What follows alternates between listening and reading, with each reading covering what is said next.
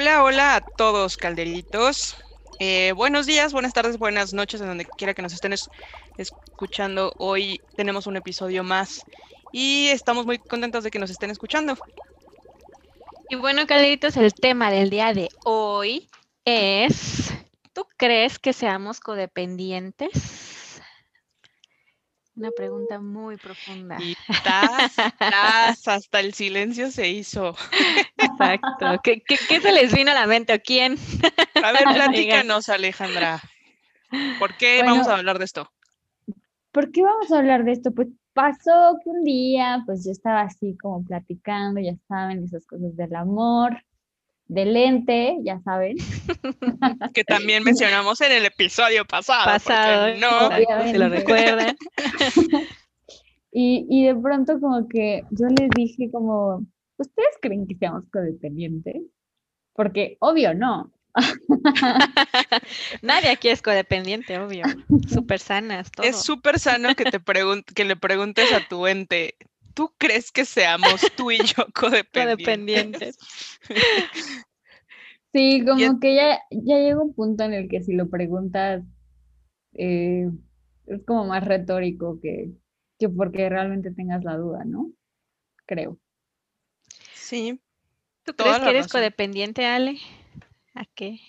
Pues es que, miren, que les lea la, que les lea la definición que encontró Jess. Pues no es como una definición per se, pero creo que está como muchísimo más fácil de, entender, ¿no? Entonces les voy a leer rápidamente. Dice, la codependencia concierne a toda persona que sacrifica su tiempo, su esfuerzo e incluso su dinero para resolver los problemas de otros o salvar a una pareja o amigo. Una persona que es codependiente tendrá tendencia a entrar en relaciones con parejas que tienen muchos problemas afectivos, sociales, familiares o financieros. Por consiguiente, además, el codependiente tiende a ignorar los problemas, y aquí en mayúsculas negritas 72, de su propia vida. Subrayada. Eso es lo que encontramos, sí, claro. y literal es eso, olvidarse de uno. Sí, Pasar a segundo plano de ti. Sí, ayer, ayer que justo estábamos preparando el tema y de pronto Jess mandó eso, dije, ¡Ah! sí soy. La verdad es que sí, sí soy codependiente, tengo que aceptarlo. No, pero, o sea, más allá de si uno es o no codependiente, porque pues hoy fue tema de terapia, ¿no? Y algo que me decía mi terapeuta es como, pues este, o sea, todos dependemos los unos de los otros y todos damos, cedemos y sacrificamos cosas los unos por los otros, pero el punto es cuando ya estás dispuesto, dispuesta a dar un riñón por la otra persona, y ¿no? Ni siquiera en sentido figurado, o sea, literal, llegar a un extremo así. Exacto. Sí, o sea, o sea, de que ya ni siquiera, o sea, si tú, si tú das eso, ya tú no vas a estar bien, ¿no? O sea, ya no vas, o sea, pues está bien que des algo cuando no te va a generar un mal, pero cuando te va a generar un mal y aún así lo das, ya es como que te lo tienes que preguntar, ¿por qué estás llegando a ese extremo y por qué estás haciendo eso? Y justo viene a, mi cabeza ahorita que dice eso, Ale, esta famosísima frase que dicen, ¿qué tanto es tantito? Yo creo que ya te empiezas a, a pensar cuando ya empieza la ansiedad, empieza el miedo, empieza la incertidumbre. Sí, de repente ya tienes una pinche bola de nieve y ya no supiste en qué momento llegaste ahí. Y, como dice Ale, o sea, todos en, en mayor o menor medida somos y hemos sido codependientes de alguien y también en muchos otros casos de algo. Claro. Y entonces sí está muy, muy canijo. no es que esté bien o mal, sino yo creo que no llega al extremo del riñón, de que tú ya dejes de pasar a ser tu prioridad y ahora tu prioridad es la otra persona, la otra cosa, el otro proyecto, lo que sea. Sí, porque además, o sea, lo peor es que, y eso como que justo sí, sí lo hablo un poco desde la experiencia, te vas acostumbrando a sacrificar, ¿no? Y a pagar el precio y a hacer un montón de concesiones que a mí queridos calderitos, o sea, me pasa que ya me cuesta mucho de pronto decir, yo qué quiero o yo qué siento, ¿no? O sea, como que tienen que pasar tres horas para que yo me dé cuenta de qué siento, porque justo como que vas suprimiendo tus reacciones, ¿no? O sea, en vez de reaccionar como uno reaccionaría normalmente, decir, ah, me enojé, como que primero piensas en qué va a sentir el otro si me enojo o qué va a pensar el otro Exacto. si me pongo mal o lo que sea.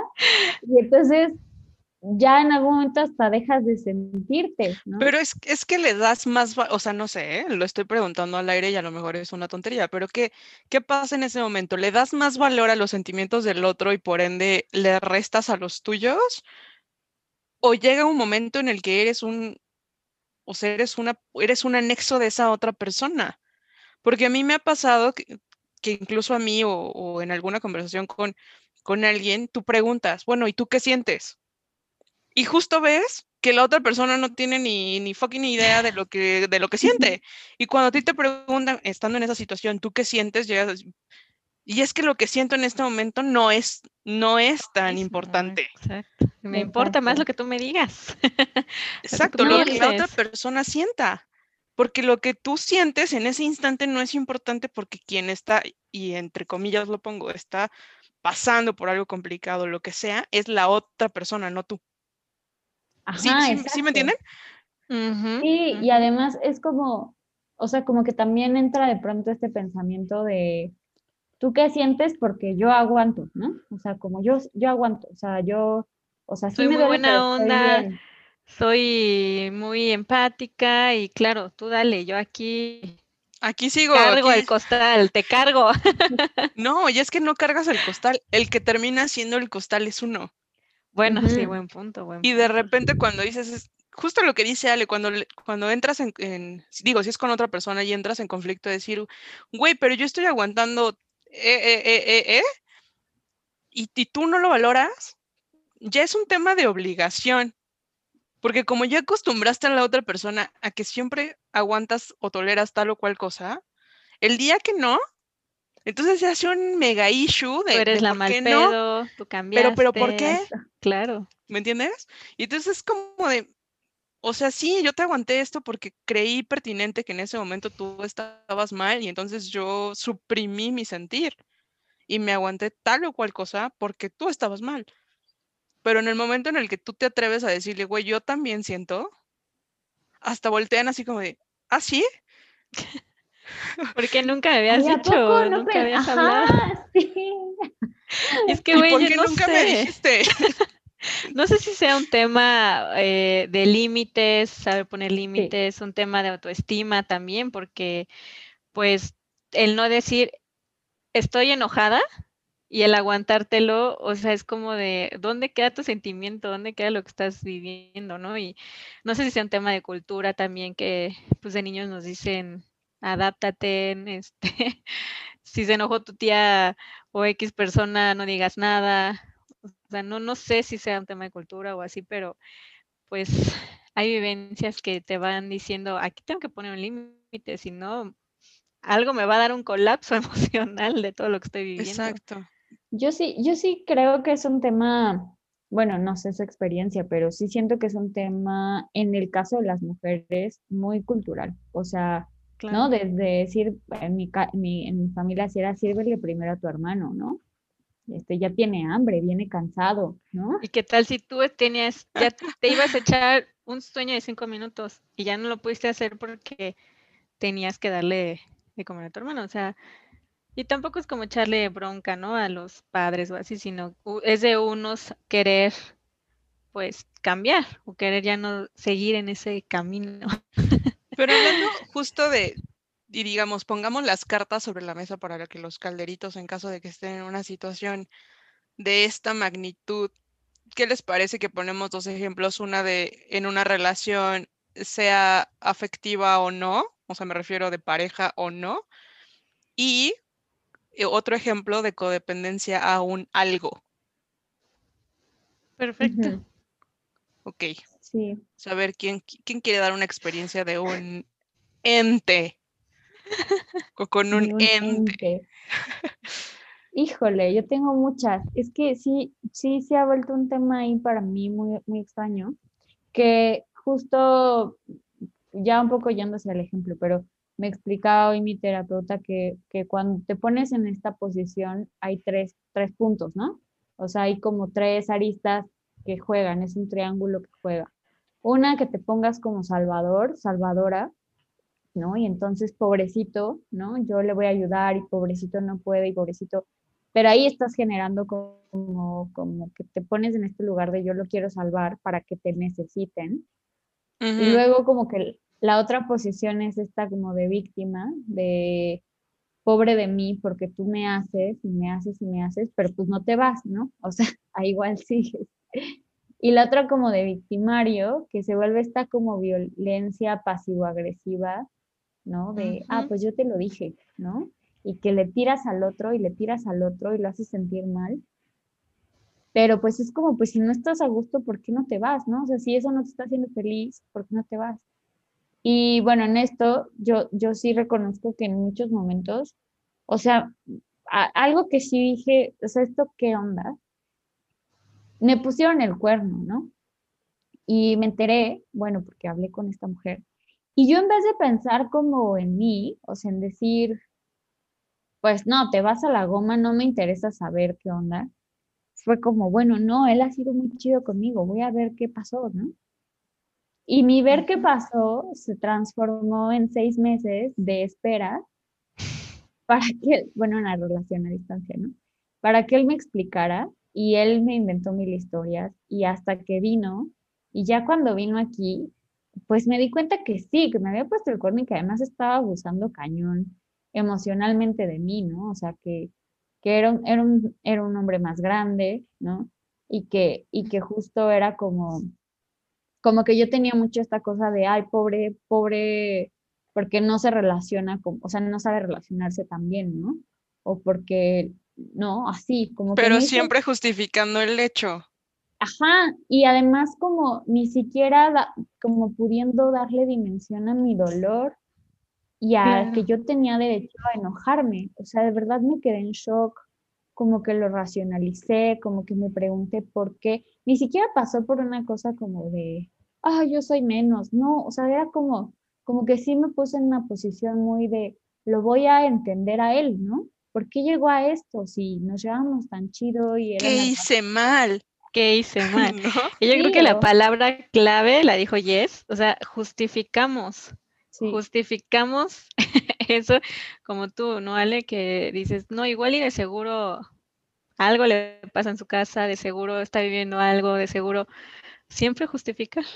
Y de pronto, o sea, como que justo me pasaba que pensaba como, o sea, como que me ponía en sus zapatos, ¿no? Al grado de, o sea, hasta de pensar en su relación, en la relación con ella, ¿no? ¿Qué? Así, ¿Es en serio? Y súper, según yo, súper cool, ¿no? O sea, como súper... O sea, tú open mind y decir, a ver, ¿qué pasó? Y súper chida, así de, a ver, o sea, ¿qué habrá pasado? No, esta ya me habló, hablé con ella. No, no, no, una cosa que... Eso sí ya está muy extremo, hablar con... Y además eso, como no poder permitirme enojarme, ¿no? O sea, en cuanto me sentía enojada, como que entraba en este chip de buena onda y de, no, a ver, no me voy a enojar, o sea, a ver qué pasó, los seres humanos, ¿verdad? Y bullshit, o sea, no, güey. O sea, yo tenía todo el derecho y toda la razón de enojarme y de no querer recibir una explicación y de darle el portazo, porque no, o sea, no, o sea, no sé, como que, como permitirme no ser perfecta, ¿no? Permitirme no ser chida. no ser tú. O sea, que pienses que si me enojo, de seguro va a pensar que soy una loca, que soy una enojona y, va a pensar que no valgo la pena, no sé. Sí, Pero ¿en qué momento dejaste de ser tú? O sea, ¿sí te diste cuenta como en qué momento decidiste desvincular tus emociones? Yo creo que en el momento en que, mm. bueno, no sé, ¿no? que, empezaste a, tener contacto con las otras personas? En realidad creo que fue mucho antes, o sea, en realidad creo que justamente como decía Talles antes, o sea, sí hay estos momentos donde vas como justificando pequeñas cosas. Él había venido antes y se había quedado en mi casa y habíamos tenido una plática muy extraña con una amiga donde como que pues empezaron a coquetear en mi cara, ¿no? Y a hablar como de cosas sexuales en mi cara. Y yo me ofendí muchísimo y me enojé con mi amiga y me enojé con él y peleamos, discutimos. Y después yo me sentí muy mal como por, pues entré en un conflicto porque me sentía muy enojada, no supe decirlo en ese momento y como que incluso fue mi amiga y yo medio le dije, pero no le dije, a él como que solo hice berrinche, no le dije. Me sentí muy mal y a los días como que eso se volvió una discusión mucho más fuerte y yo caía enferma me dio fiebre, fui a dar al hospital, así de que, de que me dio una infección de la nada, ¿no? O sea, literal, todo lo que no sacaste lo sacó tu cuerpo en enfermedad. Sí, yo soy fiel creyente en eso, ¿eh? En que algo no sacas, no dices, no, pues órale, el, cuerpo lo va a sacar sí o sí. y creo que, ajá, y justo, o sea, como que ahí creo que fue una ruptura como de lo que yo sentía con lo que expresaba, ¿no? Y de ahí, pues todo continuó y luego, pues ya, cuando llegamos a este gran clímax, pues yo ya no podía expresar lo que realmente sentía, ya tenía un tapón encima. ¿Y cómo, cómo sales de esta situación en la que tú ya te, te ves en una situación completamente adversa y precaria hacia tu persona? Fue, uy, fue súper fuerte. O sea, creo que ha sido de mis experiencias súper más fuertes. Todavía vino aquí, ya cuando lo vi aquí y como que me sentí con él, fue como así, no sé, o sea, él estaba deprimido, estaba rarísimo, yo obviamente estaba enojada, súper desconfiada, y entonces un día lo caché como haciendo una videollamada con alguien, con una mujer, escondido en el baño, y ahí sí se me botó, o sea, como que justo venía yo durante todo ese tiempo trabajando, empecé a ir a terapia justamente, y venía yo trabajando como en este afianzarme, ¿no? Y volverme como a reencontrar conmigo. Y en ese momento que lo vi, fue como, güey, o sea, si yo dejo pasar esto, ya valió, ¿no? O sea, ya valí yo. Y en lo que sí, lo corrí de mi casa en ese momento, me valió madres que viniera de otro país, ya era bastante grandecito para resolverlo, y lo corrí de mi casa, literal le cerré la puerta en la cara, le dije bye, me gritó que era la peor persona en la vida, ¿no? Como esto que dices, cuando concedes tanto, tú eres el Ya que pusiste límite, ahora tú eres la peor persona de la vida. Sí, y le, le cerré la puerta en la cara y quedé en shock. Quedé en shock como, ¿qué será? Unos dos, dos meses que de verdad entré con un estado de meditación rarísimo, no hablaba con casi nadie, porque estaba como procesando como qué pedo, qué pasó, o sea, cómo llegué ahí, cómo permití, cómo... Y sí fue un rato en el que como que me saqué mucho de onda, como que lo estaba procesando y no, no salía con nadie, no me interesaba nada, o sea, sí era como, ¿qué fue esto? No, lo peor es que después me escribió, me mandó mail, que estaba en México, y me escribió haciéndome sentir culpable, que después de lo que yo le había hecho, lo mínimo que podía hacer era ir y encontrarlo en el aeropuerto, ¿no? Y que lo llevaras a su mí porque no quería pagar el taxi. No, bueno. Qué descaro, no manches. Sí. Y ahora, a ver, cuéntenos, alguien. ¿Alguien con algo? Sí. O sea, a mí me pasó relativamente hace poco que me di cuenta de que había perdido una especie de identidad, o sea, de, yo ser yo, a raíz de que yo trabajaba mucho. O sea, mucha gente de, mis amigos muy cercanos me dijeron, Jess, tienes una bronca porque yo creo que si eres workaholic. Y yo me moría de risa porque dije, eso es como decir que te gusta el chocolate y lo comes en demasía. O sea, pues trabajo y me gusta mi chamba y lo disfruto y entonces pues trabajo mucho. Pero llegó un punto en el que ya no trabajaba mucho, o sea, ya respiraba de verdad para trabajar, o sea, todo el tiempo era un tema de trabajo, o sea, soñaba con trabajo. Me metí a bañar y estaba repasando mi agenda de tengo que llegar a hacer esto, tengo que llegar a hacer este cliente, ta, ta, ¿no? Y aparte yo estoy en ventas, entonces siempre es como un tema de el cliente, el cliente, tienes que revisar tal cosa con el cliente, ¿no? Y entonces me la viví como, yo creo que tres años, sí, como tres o cuatro años de súper chambearle. O sea, de ser una hormiga y decir, yo voy a chambear. ¿Y para qué te paraste? A chambear. Y los fines de semana a chambear. Y que no sé qué, a chambear. O sea, todo era chamba. O sea, iba con mis amigos a cenar y yo hablaba de trabajo, hasta que alguien me decía, güey, ya cállate. O sea, no estás trabajando. O literal me agarraban el celular y me lo apagaban. O sea, de que yo de verdad tenía una grave, un grave problema con el trabajo. Y por supuesto no lo acepté y nunca quise como asumir mi, mi responsabilidad de esto me está pasando, ¿no? Hasta que tómala, un buen día me corren y dije, what the fuck, porque todo, o sea, toda mi, mi identidad y mi sentimiento de valor era en base a lo que yo había hecho o a lo donde había llegado a raíz de mi esfuerzo en el trabajo. Y entonces un buen día pues me dieron una patada en el trasero y, y bye, ¿no? Entonces ese día, bueno, lloré, me puse una guarapeta de las buenas, me treparon un número y me mandaron a mi casa, ¿no? Y, ahora me lo platico y me da risa, pero yo creí que en ese momento se acababa el mundo. Dije, ¿qué demonios voy a hacer? ¿Ahora qué? Se me acabó el mundo. Sí, o sea, eso fue como, fue como a mediados de semana y a la siguiente semana, o sea, el lunes, que me paré según yo, o sea, me paré, porque aparte ni siquiera es como de que mi despertador sonó, no. O sea, tu cuerpo, mi cuerpo ya estaba como súper en el, ya te tienes que poner a bañar, ¿no? Me paré a bañar, te juro, me, o sea, fui, me metí a bañar y, y después fue ¿y para qué me metí a bañar? ya la costumbre, la... Sí, o sea, y literal, me volví a poner mi pijamita y me puse a ver el Netflix, ¿no?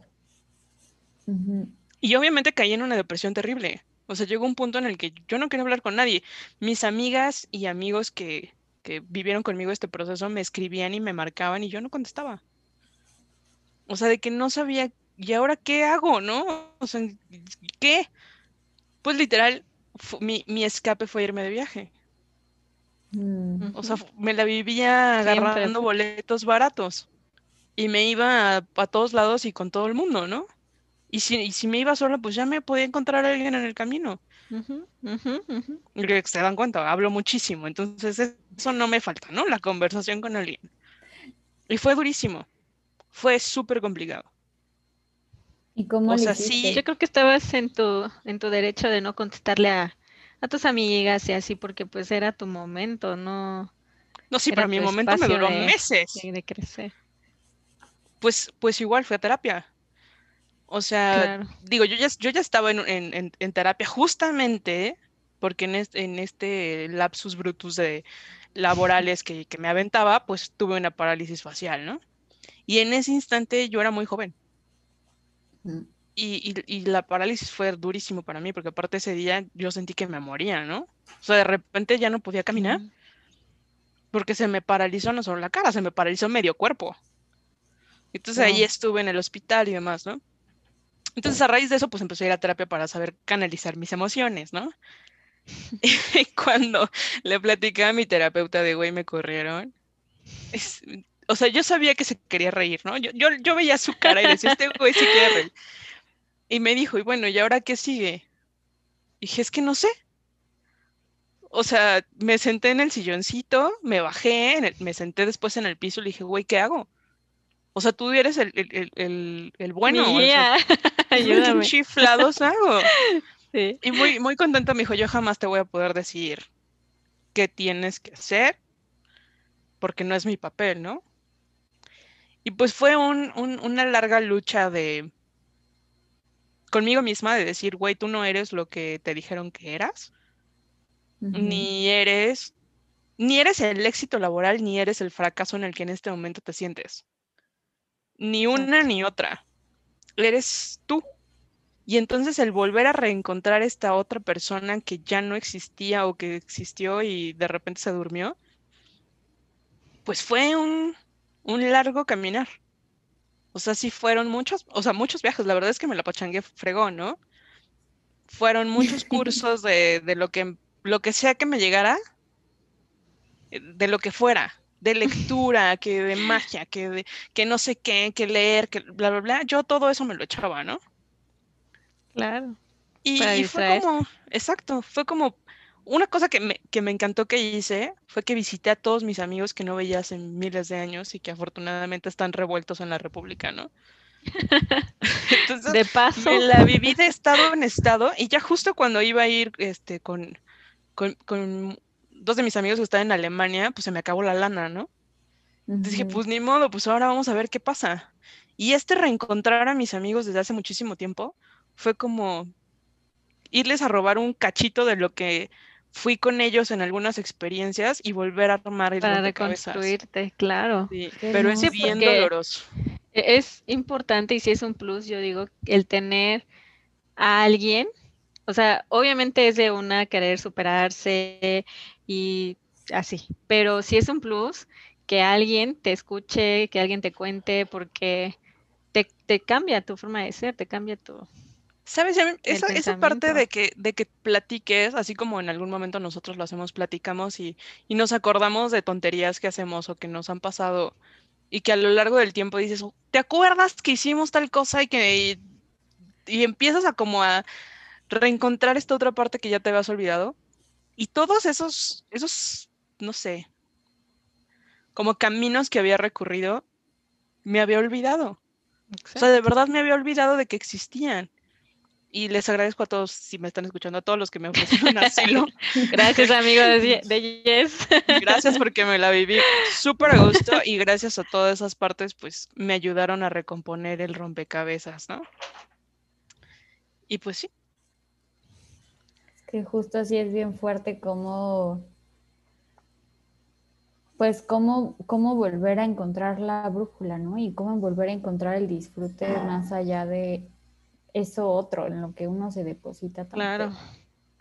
Sí, que las cosas, las cosas mínimas y las más torpes que, puedas hacer, pues te sepan.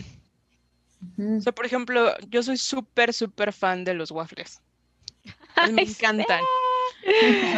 eso y las donas, bueno, me encantan. Entonces, llegó un punto en el que dejé de comerlos, ¿no? Porque no me sentía capaz de, o no, no capaz, entre comillas, merecedora de tener algo que ya a mí me gustara tanto. Que te hacía feliz, que te claro. la, la, primera vez que volví a comer waffles, y realmente no tiene mucho, fue como este, reencuentro conmigo, y aparte fue un día que yo estaba solita, me hice, me hice unos waffles, me hice un huevito, mi café, y me puse a, a leer. Y en ese momento me di cuenta que estaba de vuelta. Ya eras tú de nuevo. Bueno, no de nuevo, sino mejorada. Exacto, mejorada. Mejorada y cómoda en tu propia piel. Sí. Exacto. Exacto, pues eh, bueno, como se han dado cuenta, Calderitos, no somos terapeutas, ni psicólogas, ni psiquiatras, ni médicos, ni mucho menos. Y esto simplemente es para compartir nuestras experiencias con ustedes, pero en caso de que ustedes estén eh, viviendo una situación así, cuéntenos, por favor. Cuéntenos y sean valientes y busquen ayuda con un profesional, porque siempre es lo que uno necesita. Sí, o sea, creo que es pasar como de esta parte de la adolescencia, infancia a la adultez, siempre requiere un ajuste, ¿no? O sea, siempre requiere como llegar a este punto donde reflexionas quién eres tú más allá de lo que te dijeron, más allá de cómo te educaron y cómo decides como reencauzar eso que, la vida te dio y que tus padres y que tu familia te ha dado y vayan a terapia. Yo creo que todos teniendo sí, eso de terapia. Ir a platicar un rato. Funciona. Sí, funciona muy bien. que igual y aunque sea tu mejor amigo o amiga, pues no se los cuentas, ¿no? Porque es muy solo tú lo sabes. Entonces sí, sí es necesario. Yo también adopto por la terapia. Muy bien. pues entonces vamos a ver. Cuéntanos. Sí, cuéntanos todas sus experiencias y como eh, cada, cada episodio tenemos una frase de cierre y nos la va a volver a compartir Ale. ¿Y, y cuál es? Pues la que dijiste de la piel, yo aquí echándote el comercial. ¿Cuál es la piel? Ay, no, bueno. Ay, Bueno, no. ya, ya la voy a decir yo porque, bueno, aquí, Ay, ya aquí- se me olvidó. aquí producción no nos está ayudando, pero está bien. Eh, Ale comentó hace rato que es súper importante sentirte cómodo en tu propia piel y creo que eso es lo que necesitamos todos. Entonces, Ale, platícanos, ¿qué vamos a hablar la próxima semana? Vamos a hablar de amores, de, de esos muchos tipos de amores Tras, tras. que nos hemos tras. encontrado en Creo la que- vida. Voy a faltar. No, No. sé. No, la próxima, la próxima semana vamos a hablar de amores bonitos. O sea que Sí. podemos sí estar todas. Ah, bueno, sí, eso sí. Pero creo que la que viene. no sé Ya veremos qué tal nos va. Pero bueno, entonces, Acá los esperamos. Nos vemos la próxima emisión y muchas gracias por escucharnos. Síganos en nuestras redes, Nancy. Cuéntanos. Sí, y como dijo Ale, síganos en nuestras redes sociales. Bueno, tenemos Instagram, que es Manual de Pociones, y nuestro correo igual, manualdepociones.gmail.com para lo que nos quieran compartir, preguntar. Todo va a ser anónimo, o si quieren que no sea anónimo, si quieren que alguien sepa sus sentimientos, su, su algo, con gusto los ayudamos. esperemos que los entes no se hagan, no se hagan presentes. presentes. Pero bueno, muchas gracias por escucharnos y nos volvemos a escuchar la próxima semana. Bye. Bye.